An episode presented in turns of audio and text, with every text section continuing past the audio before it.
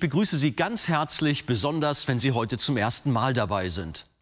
Der deutsche Philosoph und Schriftsteller Friedrich von Schlegel sagte einmal, langsam wird man durch schöne Lehre belehrt, schnell und wirksam durch drastische Beispiele.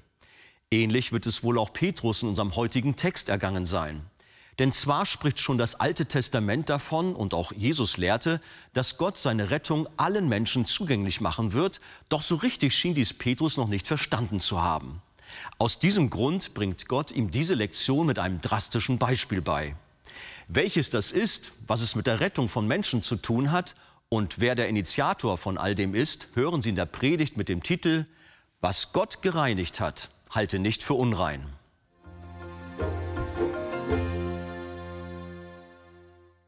Guten Morgen, liebe Gemeinde.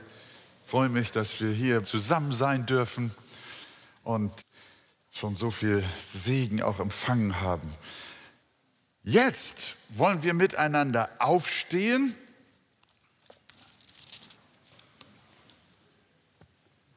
Wir lesen Apostelgeschichte 11, Vers 1 bis 18. Und die Apostel und die Brüder, die in Judäa waren, hörten, dass auch die Heiden das Wort Gottes angenommen hatten. Und als Petrus nach Jerusalem hinaufkam, machten die aus der Beschneidung ihm Vorwürfe und sprachen, zu unbeschnittenen Männern bist du hineingegangen und hast mit ihnen gegessen.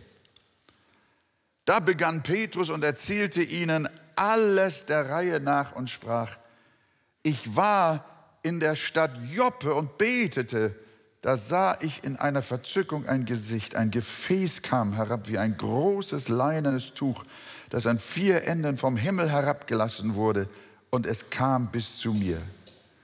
Als ich nun hineinblickte und es betrachtete, sah ich die vierfüßigen Tiere der Erde und die Raubtiere und die kriechenden Tiere und die Vögel des Himmels. Und ich hörte eine Stimme, die zu mir sprach, steh auf, Petrus, schlachte und iss.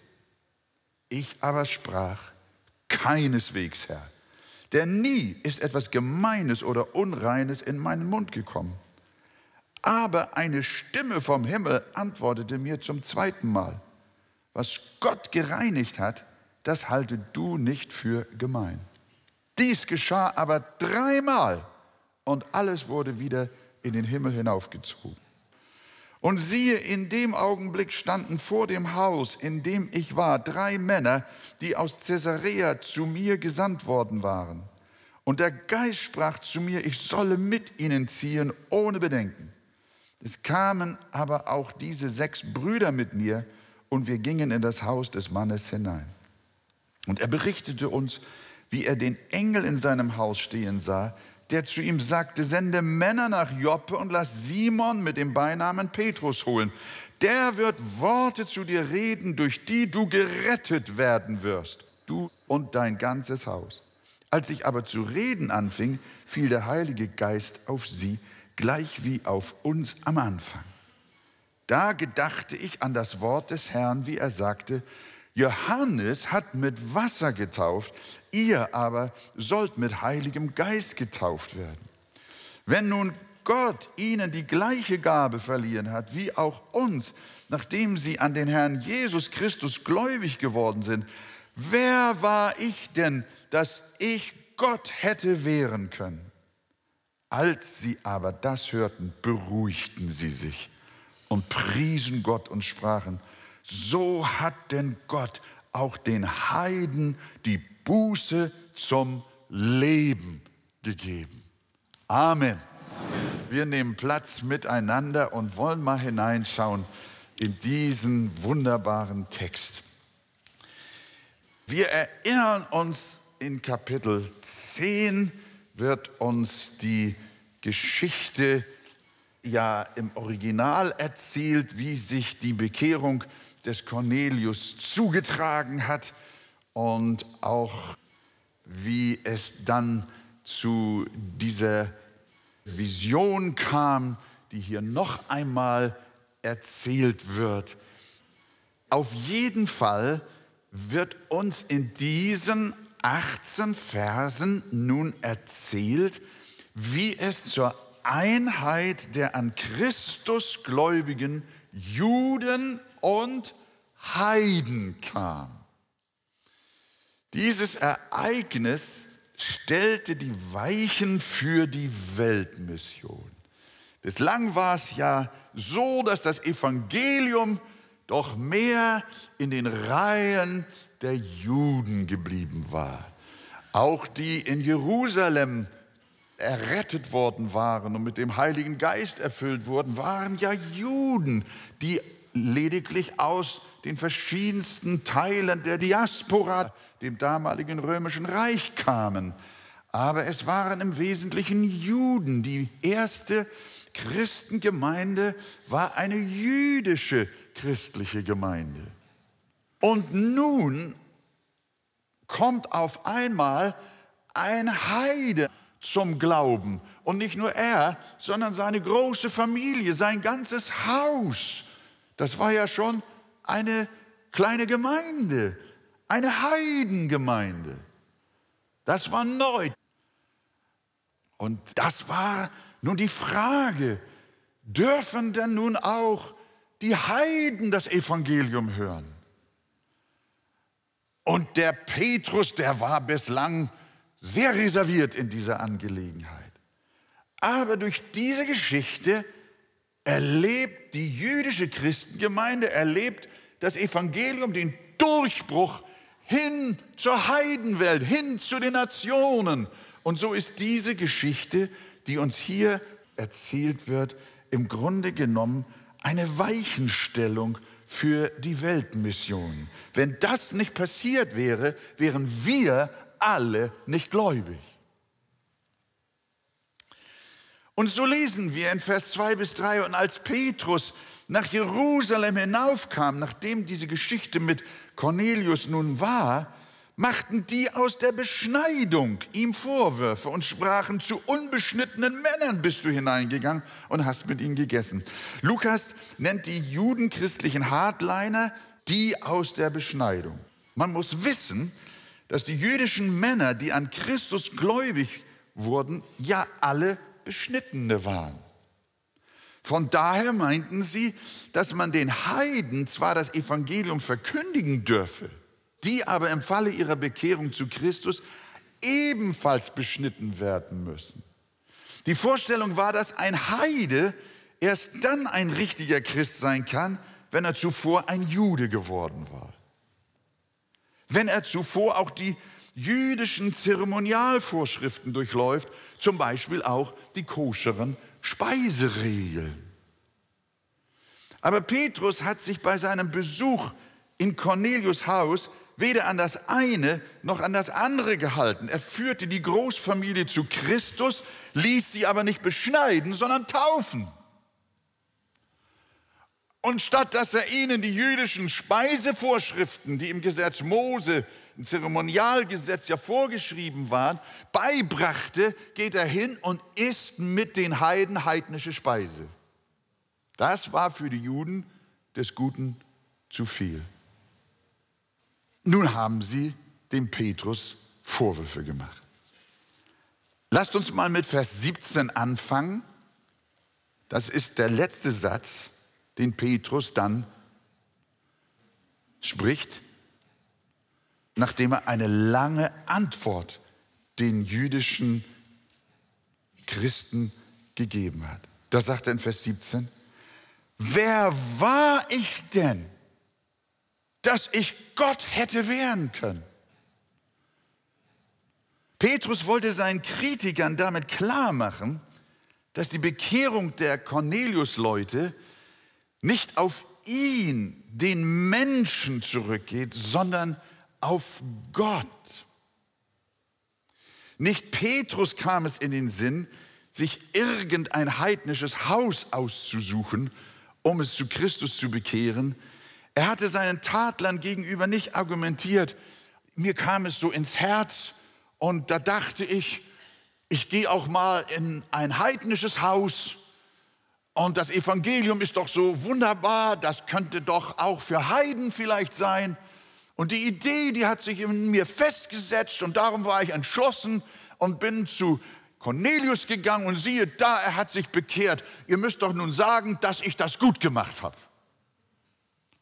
Nein, er argumentiert nicht, was er getan hat, sondern er sagt, ihr lieben Kritiker, ihr lieben Juden, die Geschichte des Cornelius hat eigentlich gar nichts mit mir zu tun.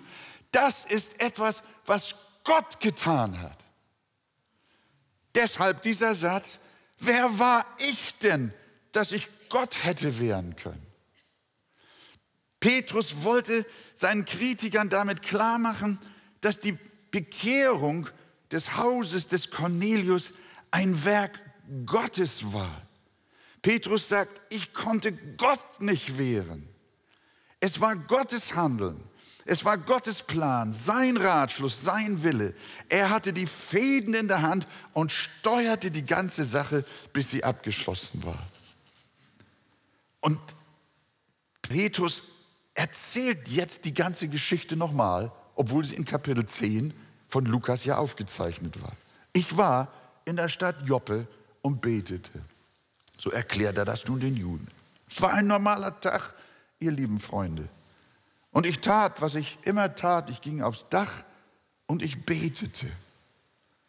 Und als ich betete, aus heiterem Himmel erschien eine Vision. Ein großes Tuch an vier Zipfeln wurde vom Himmel heruntergelassen. Es waren Tiere darin, auch kriechende Tiere, lauter Lebewesen, die nach dem Gesetz unrein waren und von Juden nicht verzehrt werden durften. Aber die göttliche Botschaft lautete, steh auf, Petrus, schlachte und iss. Petrus war ein gesetzestreuer Mann und wollte nicht essen. Aber das Gesicht verschwand nicht, sondern die Stimme rief, was Gott gereinigt hat, das halte du nicht für gemein. Da bleiben wir einen kleinen Moment stehen. Was ist damit gemeint? Die Speisegesetze des Alten Testamentes sorgten nicht für echte Herzensreinheit, sondern zeigten nur diese symbolisch an. Die Beachtung von Speisevorschriften schaffte nur eine äußerliche Reinheit während die Herzen der Menschen unrein blieben. Ist doch klar, wenn wir reine Speise zu uns nehmen, das ist bestimmt was Gutes. Aber das bewahrt uns nicht vor einem bösen Herzen. Und die Speisegesetze des Mose waren nur eine Andeutung auf eine Reinheit, die mit Jesus kommen wird, die nicht nur den Körper, sondern die auch und im Besonderen das Herz reinigt. Darum hat Jesus gesagt, nicht das, was außerhalb des Menschen ist, die Speise, und in ihn hineinkommt, kann ihn verunreinigen, sondern was aus ihm herauskommt, das ist es, was den Menschen verunreinigt. Nicht was zu seinem Mund hineinkommt, sondern was aus seinem Mund hinauskommt. Nicht die Speise, die ein Mensch zu sich nimmt, macht ihn unrein, sondern das, was aus seinem Herzen herauskommt, macht ihn unrein. Böse Gedanken, sagt Jesus, Mord, Ehebruch, Unzucht, Diebstahl, falsche Zeugnisse, Lästerungen. Du kannst Bio essen und kannst dabei ein böser Mensch sein. Das ist das. Und deshalb braucht es mehr als nur Speisegesetze. Es braucht etwas, das den Menschen wirklich reinigt, bis in sein Herz hinein, bis zum Kern seines Wesens. Und liebe Freunde, Dazu kam Jesus. Und nun heißt es nicht mehr, die Speise macht uns rein, sondern jetzt heißt es, das Blut Jesu Christi, des Sohnes Gottes, reinigt uns von aller Sünde. Das war der Punkt, wo das Evangelium angekommen war. Und das war, was Petrus noch nicht auf die Reihe brachte. Was ihm in dieser Vision deutlich und klar gemacht wurde. Seitdem Christus gekommen ist und er sein Heilsblut vergossen hat, seitdem gelten keine Speisegebote mehr. Denn in Jesus Christus gibt es jetzt die wahre Reinheit. Und darum ist er das Ende des zeremoniellen Gesetzes, des Alten Testamentes. Und deshalb schreibt Paulus, ich zitiere nur einige Stellen, es gibt eine Fülle in diese Richtung von Bibelworten, so lasst euch von niemand richten oder einschüchtern wegen Speise oder Trank oder wegen bestimmter Feiertage oder Neumondfeste oder Sabbate. Man wollte Petrus wegen Speise ein schlechtes Gewissen machen, aber Gott erschien dem Petrus in einer Vision und sagte, was Gott gereinigt hat, das halte du nicht für unrein. Das heißt, wenn Gott das Herz eines Heiden in Christus gereinigt hat, dann ist er rein und niemand kann ihn dann wegen nicht genehmen Essens für unrein halten. Denn vor Gott gilt nicht ein reiner Magen etwas, sondern vor Gott gilt ein reines Herz etwas. Haben wir das verstanden? Petrus hatte das noch nicht gleich verstanden. Der ahnte schon durch das, was Jesus im Laufe der Jahre gesagt und was im Alten Testament er gelesen hatte.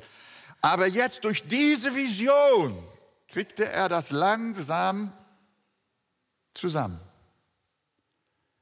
Und genauso ist es mit der Beschneidung am Fleisch. Sie ist nur symbolisch und äußerlich. Aber mit dem Kommen Christi hat sich das geändert. Seitdem gilt, was Paulus schreibt in Römer 2, 28, denn nicht der ist ein Jude, der es äußerlich ist. Auch ist nicht das die Beschneidung, die äußerlich am Fleisch geschieht, sondern der ist ein Jude, der es innerlich ist. Und seine Beschneidung geschieht am Herzen, im Geist, nicht dem Buchstaben nach, nicht dem Rituell nach. Das heißt mit anderen Worten, Paulus behauptet hier mit diesem Satz in seinem Brief an die Römer, ein Jude, der beschnitten ist am Fleisch, aber nicht ein gereinigtes Herz in Jesus Christus hat, ist kein Jude. Aber der, der kein Jude ist und nicht beschnitten ist, aber an Jesus Christus glaubt und die Vergebung seiner Sünden im Blute des Lammes Jesu empfangen hat, der ist ein Heide, aber der ist wirklich ein Jude. Stell das auf den Kopf. Und das ist hier das Thema. Und die Juden machen dem Petrus schwere Vorwürfe. In Christus, so heißt es in Galater 5, Vers 6, gilt weder Beschneidung noch Unbeschnittensein etwas, sondern der Glaube, der durch die Liebe wirksam ist. Nicht Rituale und Zeremonien, nicht Traditionen, sondern der lebendige Glaube an Jesus Christus ist sowohl für Juden als auch für Heiden das alles Entscheidende. Damals wollte man die Heiden durch den Flaschenhals jüdischer Vorschriften bringen, damit sie richtige Christen werden. Und dem widerspricht die Bibel, dem widerspricht das Evangelium. Du bist ein wirklicher Christ durch nichts, was äußerlich an dir geschieht, durch nichts, was Traditionen mit dir machen, sondern du wirst ein Christ ganz allein durch den lebendigen Glauben an Jesus Christus, der sein Blut zu deiner Vergebung vergossen hat. In Jesu Namen. Amen. Amen. Das macht einen Christen aus. Und deswegen sagt die Bibel, hier gilt nicht Beschneidung. Hier gilt nicht beschnitten sein und auch nicht unbeschnitten sein. Hier gilt nicht koscher essen und nicht koscher essen, sondern hier gilt ganz allein der lebendige Glaube an Jesus Christus, unserem Herrn. Auf diese Weise ist man und wird man und bleibt man ein Christ in Jesu Namen. Amen. Und deswegen ist das Evangelium offen für alle Völker. Petrus macht das Tuch auf, schlachte und isst. Guten Appetit. Den Heiden gehört auch das Evangelium und sie müssen nicht durch unsere Traditionen durch. Versteht ihr das? Egal, wo du herkommst. Und deswegen ist das Evangelium ja auch so köstlich. Nicht Rituale, Zeremonien, Traditionen oder ein bestimmter Ort sind das Entscheidende, sondern allein der Glaube an Jesus Christus. Hören Sie dazu jetzt noch ein kurzes Wort von Pastor Christian Wegert von seiner letzten Missionsreise in Israel.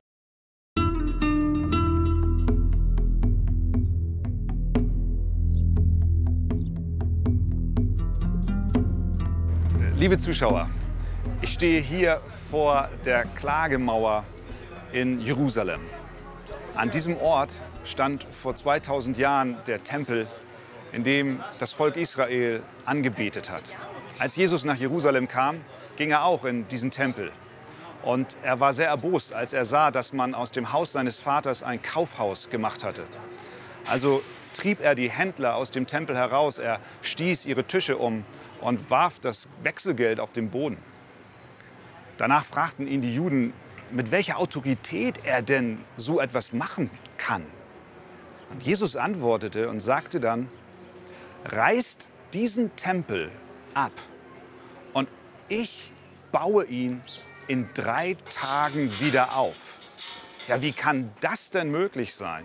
Wir haben 46 Jahre gebraucht, um dieses monumentale Bauwerk zu errichten und du, Jesus, willst es in drei Tagen wieder aufbauen?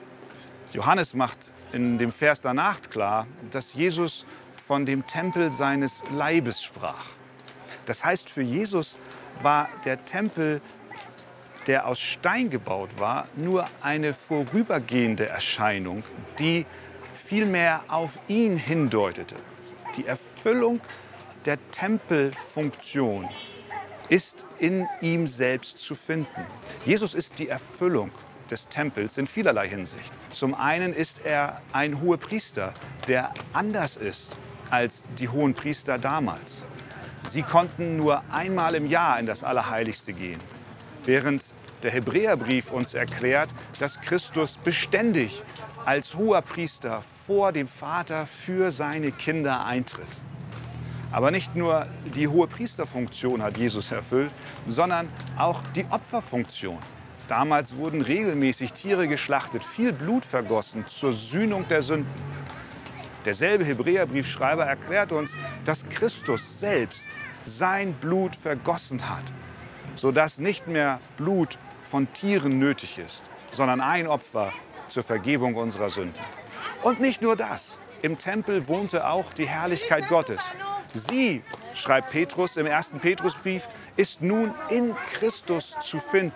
Das heißt, Jesus Christus ist die Erfüllung des Tempeldienstes. Das wiederum bedeutet für uns heute, wir brauchen keinen Ort, keinen geografischen Ort, an dem wir hingehen müssen, um Gott zu begegnen und um Vergebung unserer Sünden zu erfahren.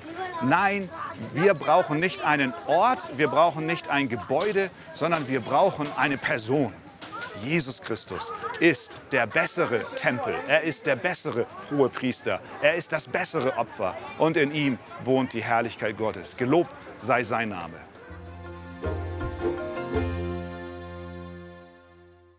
Wir brauchen keinen bestimmten Ort mehr, keine Rituale, Zeremonien oder Traditionen. Das Einzige, was zählt, ist der Glaube an Jesus Christus. Wenn Sie weiterführende Informationen zu diesem Thema wünschen, dann empfehle ich Ihnen das Buch Das Evangelium Kennen und Genießen von Pastor Wolfgang Wegert. Lesen Sie besonders das Kapitel Ein lebendiger Glaube. Ein Exemplar erhalten Sie auf Wunsch kostenlos. Wir freuen uns über jeden Kontakt zu unseren Zuschauern. Sie erreichen uns per Brief, E-Mail oder zu nachfolgenden Zeiten unter der eingeblendeten Telefonnummer. Näheres zur evangelisch reformierten Freikirche Arche finden Sie im Internet. Viele unserer Zuschauer sind für die Fernsehkanzel sehr dankbar. Sie beten für uns, sie machen die Sendung weiter bekannt und helfen uns auch finanziell. Herzlichen Dank für jede Form der Unterstützung. Über eine Spende auf die eingeblendete Kontoverbindung würden wir uns sehr freuen.